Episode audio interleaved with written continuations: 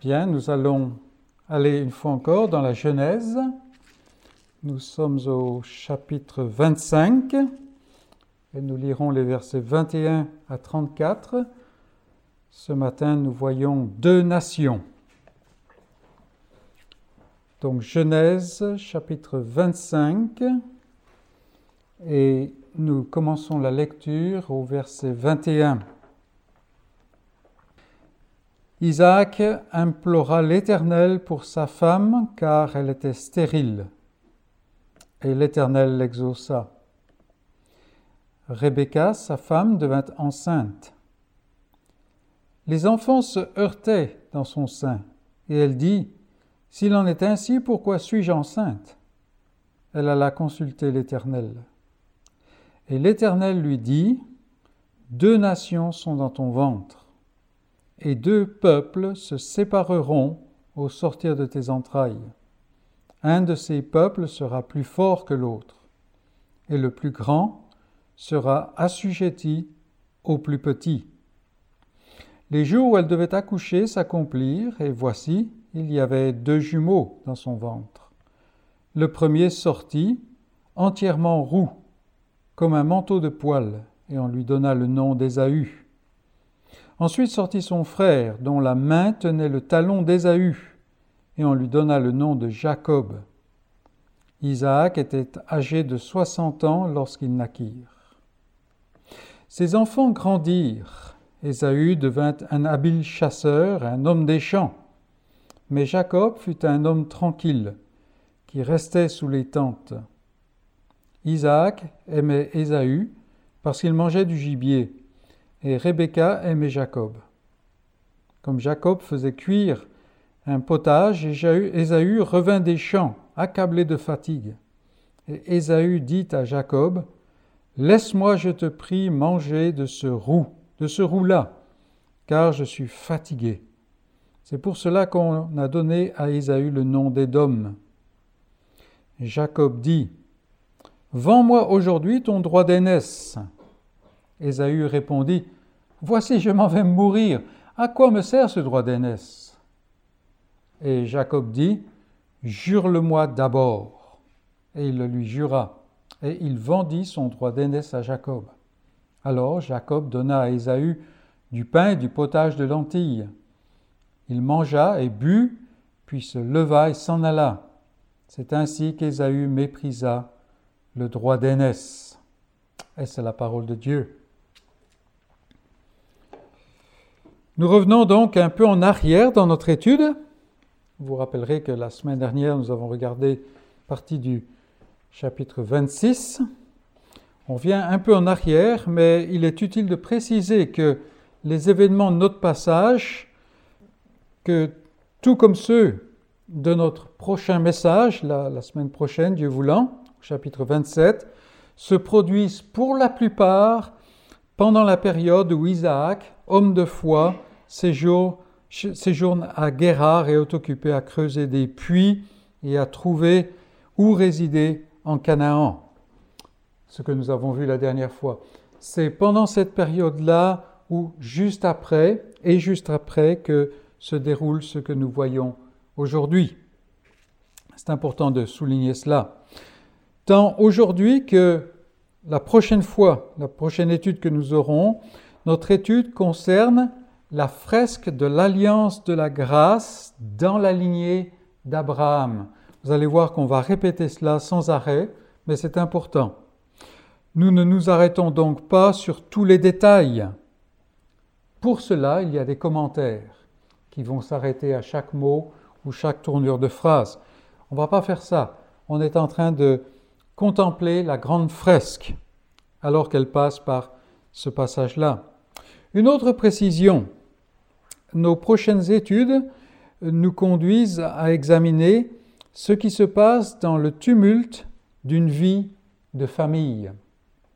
Pour cette raison, il est courant de s'attarder sur des considérations psychologiques et sociétales, comme par exemple la dimension néfaste pour les parents de faire montre de favoritisme à l'égard de leurs enfants.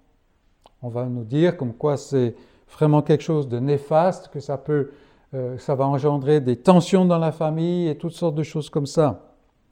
Ça, c'est ce qu'on entend assez souvent quand on aborde des passages comme celui-ci. Or, même euh, si ces considérations ne sont pas fausses, elles ne nous retiendront pas indûment aujourd'hui ni la semaine prochaine, parce qu'elles ne sont pas le sujet de nos passages. Nous examinons un texte qui parle de l'Évangile. Et la famille que nous étudions n'est pas n'importe quelle famille. Aujourd'hui, on parle beaucoup des familles dysfonctionnelles. Et alors, euh, on passe beaucoup de temps sur euh, Isaac et puis ensuite Jacob, n'est-ce pas? Alors la question que je me pose, est-ce qu'il est des familles fonctionnelles? Donc, ce n'est pas vraiment notre, notre propos ici. Ici, nous étudions une famille qui n'est pas n'importe quelle famille. Et c'est dans cette dimension que nous sommes intéressés. Nous nous concentrerons donc sur ce qui a trait à l'alliance. Alliance selon laquelle le Messie viendra un jour briser le pouvoir du péché et libérer son peuple. Et depuis la promesse qui a été précisée à Abraham, ce Messie viendra par l'entremise de sept lignées, Abraham, Isaac, puis Jacob, et ainsi de suite. Donc il nous faut préciser ces choses-là.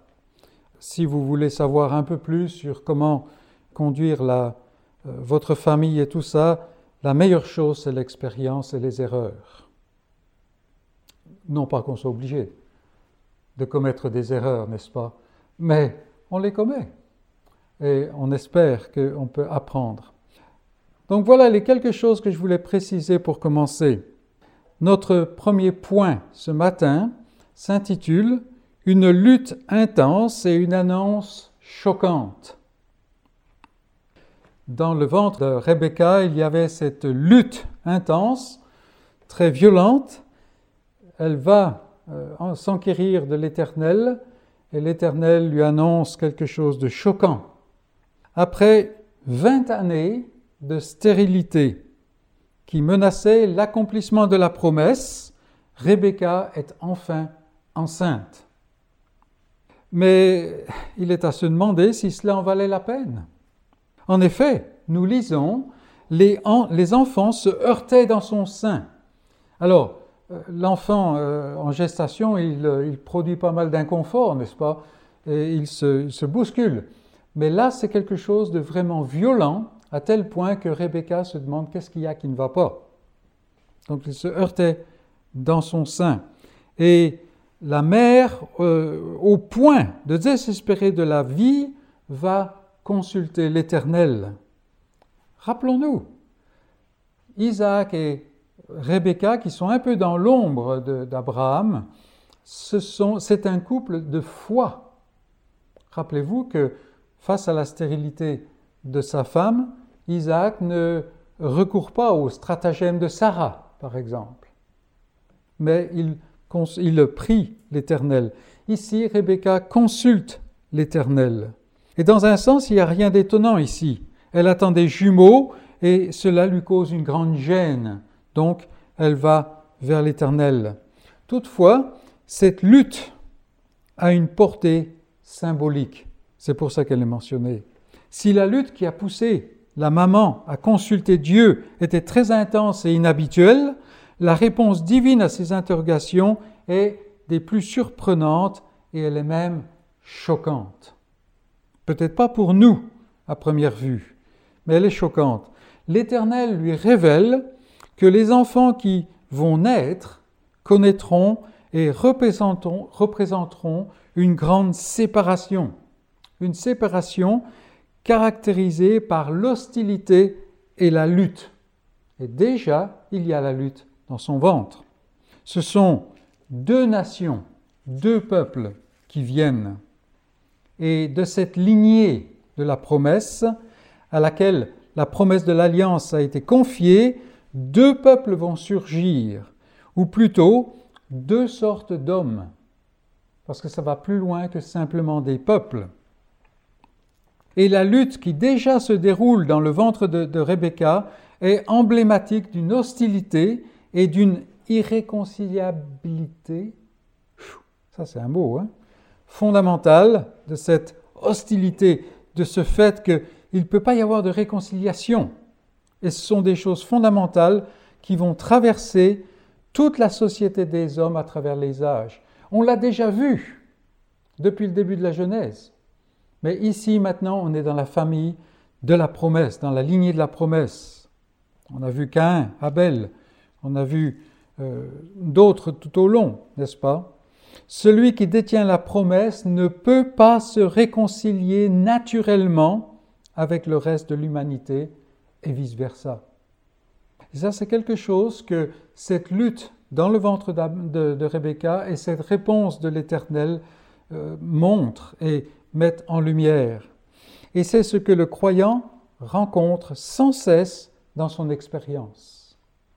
Parfois, pour son malheur, il l'oublie et il est désarçonné par cela. Mais c'est quelque chose qu'il rencontre sans cesse dans son expérience. Et la chose étant mentionnée, car, comme je l'ai dit, on peut aisément oublier que c'est une réalité et être désarçonné par cette inimitié. Personne n'aime ne pas être aimé. Le croyant veut être en paix avec ses semblables, dans la plupart des cas, mais il doit saisir que la promesse qu'il porte rend la chose impossible. Une conséquence possible de cette situation, et cela touche les milieux évangéliques actuels, est la tentation d'arrondir les angles du message du salut, de chercher à le rendre plus acceptable à tout un chacun de façon à attirer les gens. Ça, c'est une tentation qui est très claire. Alors, je précise, le croyant n'est pas quelqu'un qui cherche la guerre. Mais il ne peut pas être en paix naturellement avec ses semblables à cause de la promesse qu'il porte. C'est quelque chose qui est euh, naturel, qui est, qui est en lui, qui est inné selon la promesse. Si la conception d'arrondir les angles, de chercher à, à, rendre le message plus compréhensible ou plus acceptable, si cette conception est parfois sincère, elle est toujours erronée. C'est une erreur. Elle ne tient pas compte de ce que Dieu dit dans notre passage. Il y a une lutte fondamentale entre la voie de la promesse et la voie du monde. Et cette lutte est présente déjà dans le ventre de Rebecca. Ceci nous amène à nous pencher sur la suite de l'annonce que Dieu fait à cette femme. Cette annonce qui est choquante, n'est-ce pas? Voilà deux nations, deux peuples qui vont sortir de toi. Et notre deuxième point, c'est ce qu'il dit ensuite. Le plus grand et le plus petit. Nous avons ici plus qu'une annonce historique. C'est plus que simplement le fait que voici ce qui va se passer. L'Éternel déclare en fait que le plus jeune a été préféré pour porter la promesse de l'alliance. C'est en fait ce que ça veut dire.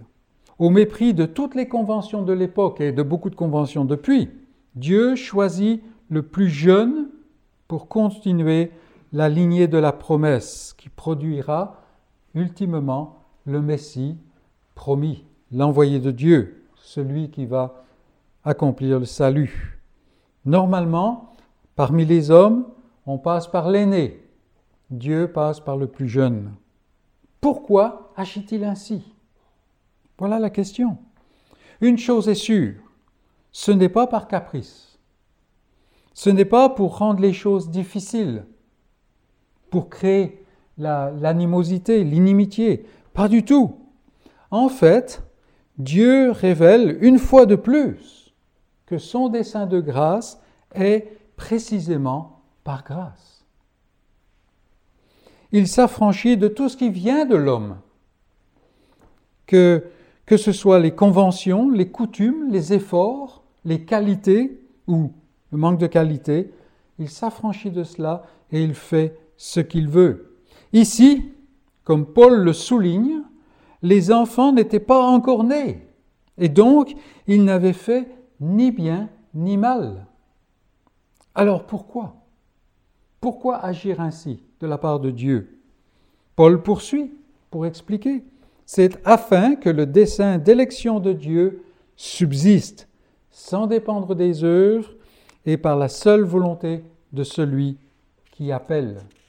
Dieu agit ainsi, Dieu décide de confier à Jacob le droit d'aînesse, qui ne devait pas lui revenir, selon les, les hommes. Il décide de faire cela pour manifester qu'il est souverain et que c'est lui qui décide toute chose. Il n'est pas obligé, l'obligé de quiconque. Et nous avons donc ici la grande réponse finale et frustrante à la grande question de l'homme face au dessein souverain de Dieu. C'est par une grâce souveraine et libre que Dieu agit. Il fait ce qu'il veut, dit Daniel, et il n'y a personne qui, puisse lui dire Que fais-tu? Donne-nous des comptes. En fait, ce n'est pas Daniel qui dit ça, c'est le roi euh, païen. Mais c'est une vérité. Il n'y a personne qui peut demander des comptes à Dieu. Et c'est ce que nous voyons ici. C'est par une grâce souveraine et libre qu'il agit. Il fait ce qu'il veut sans avoir à, répondre à rendre de compte de ses actions. Il est souverain et il agit par grâce. Ça, ce sont deux pôles qu'on ne peut pas bouger. C'est-à-dire que ses choix et ses dons n'ont absolument rien à voir avec ce qui vient de l'homme. Les enfants ici ne sont pas encore nés. Et déjà, les choses sont arrêtées. Ils n'ont fait ni bien ni mal. Et quand on va étudier un peu plus Ésaü et Jacob, on ne parle même pas de bien. Le plus grand sera assujetti au plus petit. C'est-à-dire que le plus jeune est celui qui va poursuivre la lignée. Et si le plus grand veut entrer dans la lignée, il doit passer par le plus jeune. C'est une réponse choquante, n'est-ce pas, de la part de Dieu. Il est vrai que cette vérité suscite toujours l'incompréhension dans le cœur de l'homme. Et souvent, elle produit l'hostilité. Pourquoi est-ce que Dieu agit ainsi? En effet, toutes les relations parmi les hommes se basent sur le mérite, d'une manière ou d'une autre.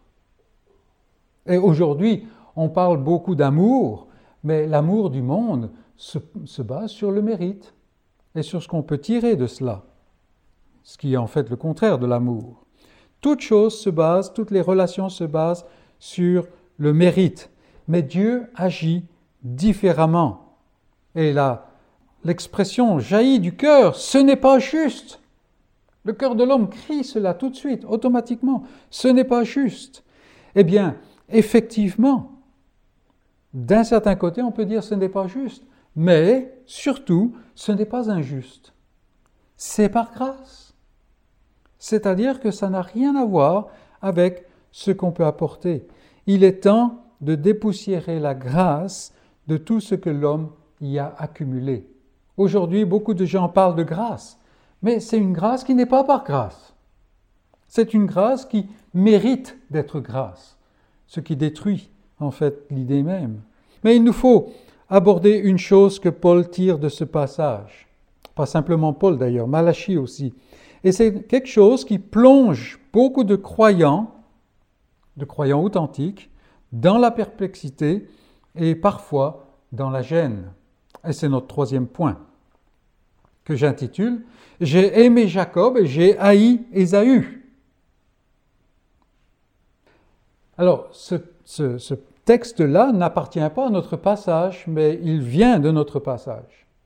C'est euh, en parlant de cet euh, épisode que Malachie le mentionne, et c'est en citant Malachie que Paul développe la vérité.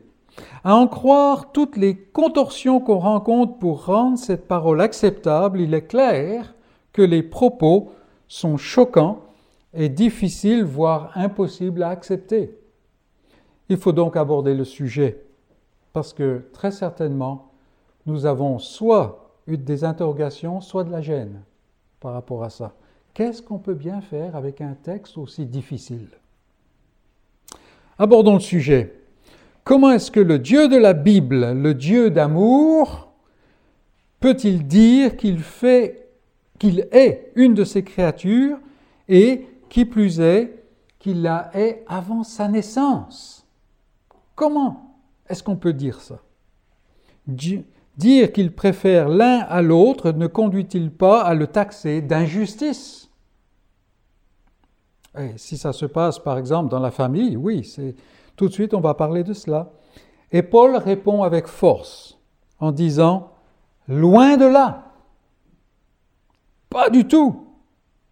Au contraire, Dieu est souverain et il est à la fois saint et juste.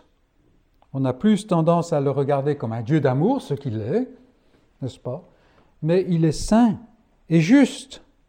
Et c'est là que nous devons en arriver. En effet, notre réflexion est souvent tellement égocentrique par nature que nous ne manquons pas de penser que son amour pour Jacob est ce qui est normal.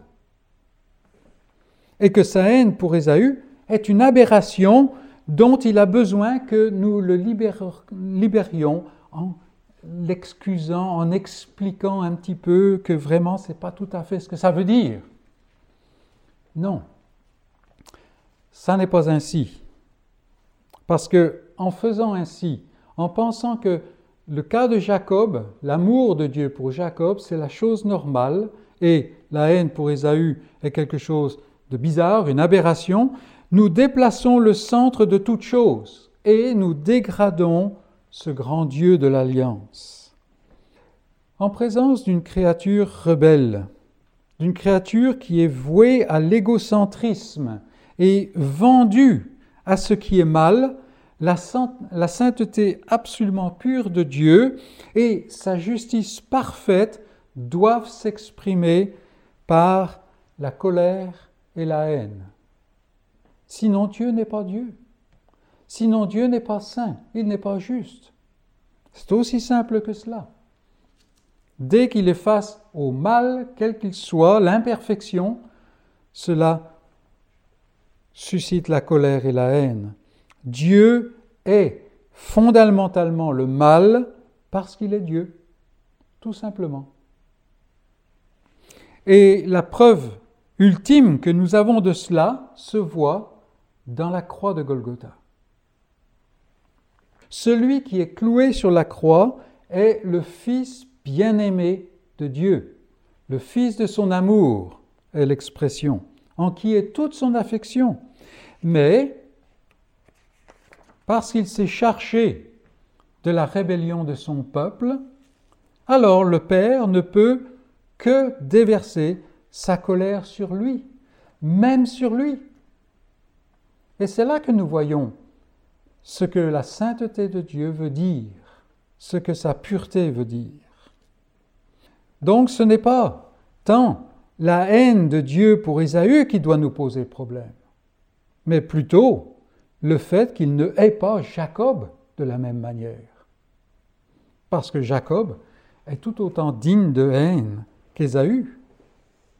Et c'est là que la grâce brille de tous ses feux. Amis croyants, si aujourd'hui Dieu t'aime, sache avec certitude que ce n'est pas normal. Ce n'est pas normal du tout. C'est en raison de sa grâce souveraine, parce qu'il en a décidé ainsi et parce qu'il a lui-même pourvu à tout ce qui détourne sa colère et opère la réconciliation. À la montagne de l'Éternel, il sera pourvu, c'est-à-dire le sacrifice parfait de son Fils. Donc l'amour de Dieu pour Jacob n'est pas naturel, il est en Christ. alors que sa haine pour Ésaü est naturelle pour tout être humain. Et c'est là qu'on voit la grâce, la vraie grâce, je serais tenté de dire. Tout est en Christ. Et comme le dit la parole de Dieu, il, le Père, a voulu par lui tout réconcilier avec lui-même par le sang de sa croix. Est-ce qu'on peut encore s'insurger? Non, c'est plutôt un sujet de louange, c'est plutôt une cause d'humilité. Alors qu'il doit me haïr, moi, un rebelle, Dieu m'aime en Jésus-Christ si je crois. Parce qu'il m'a donné la foi. Ça, c'est quelque chose de merveilleux. C'est quelque chose, mes amis, que le monde ne connaît pas et ne peut pas connaître autrement qu'à travers la révélation de Dieu. Donc voilà comment on peut résoudre notre gêne face à ce passage. Il a haï Ésaü. C'est triste, c'est terrible, mais c'est naturel.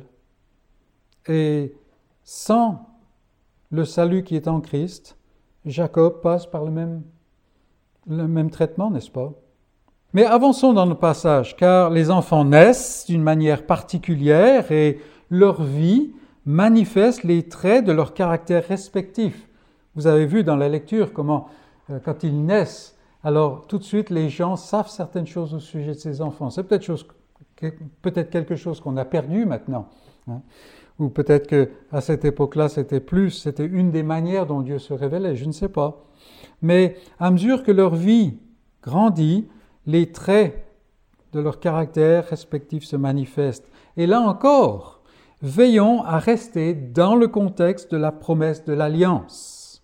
Nous ne sommes pas en présence d'une famille ordinaire. Et c'est notre quatrième point.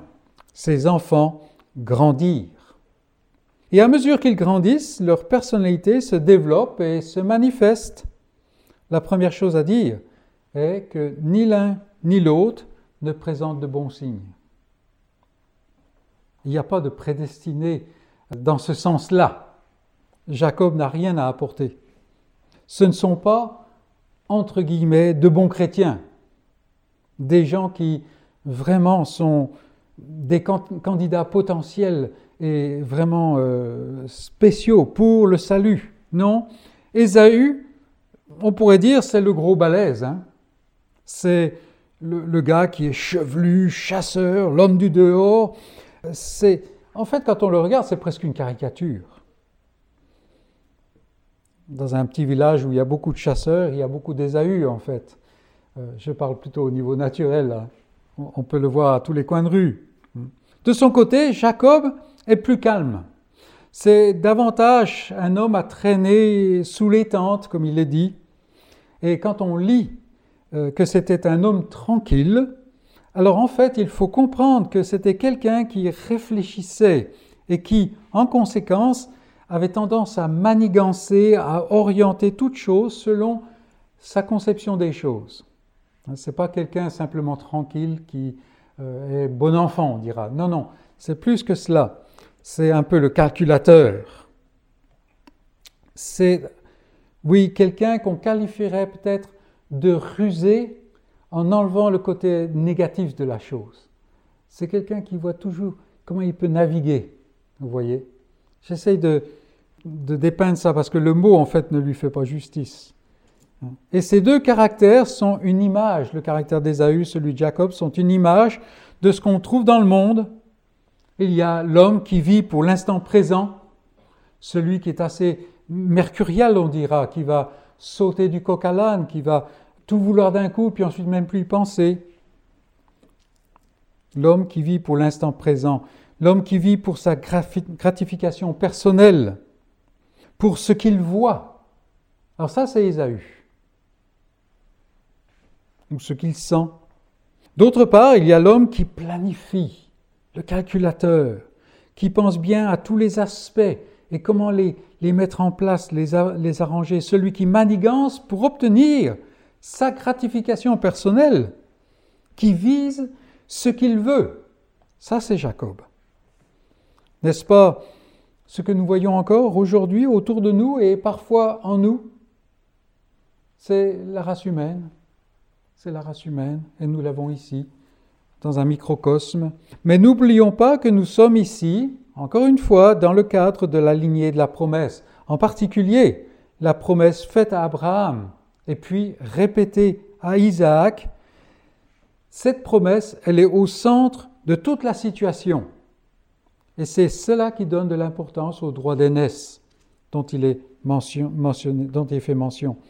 En outre, l'oracle qui était accordé à Rebecca concernant ses deux fils est très certainement connu de tous dans la famille. Gardons bien cela à l'esprit, et parce que cela ajoute une couleur particulière à notre récit. Tout le monde sait ce qui a été dit et tout le monde est au courant de la promesse. Quand Abraham est allongé, tout froid, dans la caverne de Macpéla, Jacob et Ésaü sont là, ils ont une quinzaine d'années. Ce pas des petits gamins non plus, voyez. Donc voilà un autre point qui nous vient maintenant. Point numéro 5, je crois. Un potage hors de prix. Un potage hors de prix. Effectivement, c'est bien dans ce cadre de la promesse que tout se passe. Isaac et Rebecca savent fort bien ce que Dieu a dit depuis Abraham jusqu'à ce moment où Rebecca a été consulté l'Éternel. Jacob et Ésaü aussi, parce que la promesse est centrale à la famille. En effet, cette promesse ne se limite pas à la seule possession de Canaan, soit dit en passant qu'il ne possède jamais. Elle englobe la promesse d'origine de la bénédiction de toutes les tribus de la terre en Christ, dans celui qui est promis. C'est ça la promesse. Et face à cette promesse et face à cette révélation qui a été donnée à Rebecca, tout le monde échoue dans la famille. Tout le monde tombe quelque part. Mais concentrons-nous ici sur les deux fils. On verra la suite une autre fois. La promesse est l'indication de la voie que Dieu va prendre pour accomplir la promesse en la confiant aux plus jeunes. Ces choses-là, en fait, exacerbent les traits de la nature des deux fils. Là, on voit vraiment encore plus en lumière qui ils sont grâce à cette promesse. Jacob, selon son nom, le supplanteur, le calculateur, celui qui se saisit des occasions, a continué à manigancer pour se saisir de ce qui lui était promis. Là encore, c'est un aspect qu'il ne faut pas oublier. La chose lui est promise, mais il s'arrange pour tout faire pour s'en saisir. Par cela, il montre qu'il ne saisit pas la dimension spirituelle de la promesse, parce que c'est la promesse de Dieu, mais pour lui, c'est simplement une promesse. S'il lui donne une certaine valeur, ce n'est que dans un sens terrestre, afin d'être le premier. Et il met toutes ses capacités tordues par le péché en jeu pour se saisir de ce que Dieu a promis. Et c'est à grand coup pour lui et pour la famille, comme nous le verrons par la suite. Ça, c'est Jacob. Ésaü, pour sa part, il ne vit que pour l'instant présent, pour sa gratification personnelle du moment. C'est quelqu'un qui, comme je l'ai dit, passe du, coq à l'âne. Euh, la minute suivante, il ne se rappelle même plus de, de ce qui s'est passé. C'est un homme très moderne. On le rencontre sans arrêt. Il est très moderne et il est très profane. Et c'est ainsi que la parole de Dieu le qualifie dans le Nouveau Testament. Bien que sachant fort bien l'énorme valeur de l'alliance de grâce, de l'alliance de Dieu, c'est-à-dire que une bénédiction va venir et toucher toutes les nations de la terre. Bien que sachant cette grande valeur, il méprise tout cela pour un potage.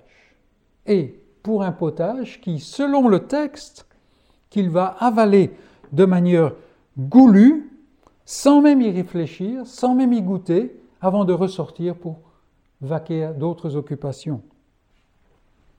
Il ne goûte pas. Il, ce n'est pas un gourmet, hein, Ésaü.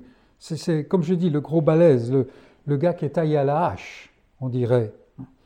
Il veut absolument de ce potage parce que sinon il va mourir, mais il le goûte à peine et il est ressorti. Et combien nous voyons cela autour de nous dans le monde? Sans cesse, il faut passer d'une chose nouvelle à une autre chose nouvelle. Combien nous voyons, cela autour de nous dans la chrétienté? Il faut toujours passer à quelque chose de nouveau. Et combien souvent nous voyons cela aussi en nous-mêmes? Est-ce que nous passons pas d'une interrogation à une autre? On est rempli d'interrogations. Par la suite, Ésaü n'a pas pu revenir à la bénédiction. Là, si on lit dans la lettre aux Hébreux, il l'a désiré avec grande, grande larmes. Il pleurait intensément, mais il n'a pas pu revenir à la bénédiction. Pourquoi? Même qu'il la demande avec larmes, il n'a pas pu l'obtenir. Pourquoi cela? Dieu est-il si dur qu'une fois que c'est fini, c'est vraiment fini? Est-ce que sa promesse pour toutes les nations ne tient pas? Non. Le problème ne vient pas de Dieu, le problème vient d'Ésaü. Parce qu'en effet, Ésaü, connaissant la promesse, connaissant la précision de la promesse qui a été donnée à sa mère Rebecca, Ésaü demande la bénédiction à Isaac son père. Mais Isaac ne peut pas la donner. Pourquoi? Parce qu'il vient justement de s'en défaire au plus jeune selon l'annonce de Dieu. Et maintenant, c'est au plus jeune qu'appartient la bénédiction. Et si Ésaü était venu à Jacob, il aurait bénéficié de la bénédiction qui est pour tous les peuples, car la promesse passe par son frère et non plus par son père. Aujourd'hui, mes amis, des multitudes de gens cherchent la, pas nécessairement consciemment, mais ils cherchent la réconciliation avec Dieu dans toutes sortes de voies. Et on, peut penser à, à toutes ces voies, n'est-ce pas? Mais tout en disant chercher cela, chercher le salut, chercher à s'accomplir et toutes sortes de manières de le dire, ils rejettent, ils méprisent et ils veulent faire disparaître la seule voie que Dieu a ouverte. La persécution contre l'Église. Mais ça ne suffit pas. C'est ensuite la persécution contre ceux qui annoncent fidèlement dans l'Église la parole de Dieu. Et c'est la déclaration fidèle de Christ tel qu'il est dans les Écritures qui attire le plus de, haine, même de la part des gens religieux. C'est ce que nous voyons aujourd'hui, même parmi les milieux religieux. Il rejette donc la seule voie que Dieu a ouverte. Parce que, rappelons-nous que quand on parle de Jacob qui reçoit la bénédiction, en fait on parle de Christ qui est la bénédiction, qui est celui qui va ouvrir la porte pour toutes les nations, chose que même les descendants de Jacob auront du mal à intégrer. Et le passage qui nous a été lu tout à l'heure, si on poursuivait un peu, on s'apercevrait que même un des très éminents juifs avait du mal, même après avoir été éclairé, à intégrer cette vérité-là. Donc c'est derrière Jacob ce profil Christ. Et la question se pose, qu'en est-il de moi? Cette question se pose parce qu'il y a assez de gens autour de moi qui se fourvoient pour que je m'examine. Pourquoi est-ce que je vis? Pourquoi est-ce que je crois? Beaucoup même vont utiliser la promesse de Dieu pour arriver à accomplir leur désir naturel. Et Jacob est cela. Quand euh, au chapitre 27, il euh, trompe son père, eh bien il le fait en invoquant même le nom de l'Éternel. Vraiment, Jacob n'a pas gagné la bénédiction par ses qualifications. Il était tout aussi disqualifié qu'Ésaü. C'est la grâce. c'est la grâce. Et le salut, la réconciliation, n'est qu'au travers de celui que Dieu a désigné. Jacob ici, pour cette lignée, puis au travers de Jacob, l'envoyé, le Messie, l'agneau qui ôte le péché du monde. Et tout cela est résumé, mes amis, dans, cette, dans ce passage, dans cette, cet épisode que nous voyons dans le déroulement de cette fresque de l'alliance de grâce que Dieu euh, accomplit jour après jour pour la gloire de son Fils et pour le bien de son peuple. Et c'est ainsi que nous pouvons voir cette lutte au-dedans du ventre de Rebecca qui provoque ou qui entraîne cette annonce choquante de l'Éternel. Je vais m'affranchir de tout ce qui vient des hommes et je vais agir à travers le plus jeune, chose qu'il a déjà faite. Mais là, c'est particulier parce que en fait, ce sont deux jumeaux. C'est même pas Isaac et Ismaël, c'est plus, c'est plus intime que cela. Et Dieu fait continuellement cela. Et aujourd'hui encore, l'annonce de l'Évangile, c'est quoi? Il y a deux nations, deux peuples.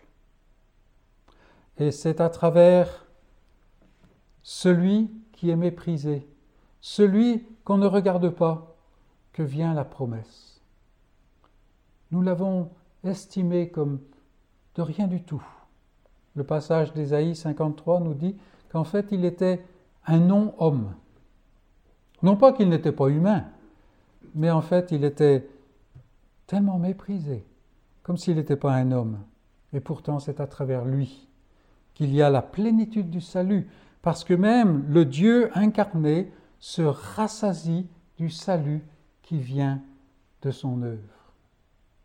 Au point, le mot rassasié dit bien ce qu'il veut dire, n'est-ce pas? Au point de dire, mais n'en rajoutez pas, je ne peux plus. il n'y a plus rien à rajouter, c'est parfait, vous voyez. Mais c'est cela. Est-ce que je cherche le salut Est-ce que je vis le salut dans la puissance de Christ Voilà la voie qui est ouverte pour toute cette famille, toute cette lignée. Voilà la voie qui est ouverte dans la parole de Dieu. Et voilà la voie qui est ouverte même aux Ismaël de, ce monde, comme on a vu, même aux Ésaü. Mais Ésaü n'en veut pas. Ésaü n'en veut pas. Nous verrons un peu plus à ce sujet-là la fois prochaine. Mais que le Seigneur nous donne de réfléchir à ces choses-là et de ne pas être comme Ésaü, de donner valeur à ce que Dieu a promis, à celui que Dieu a promis.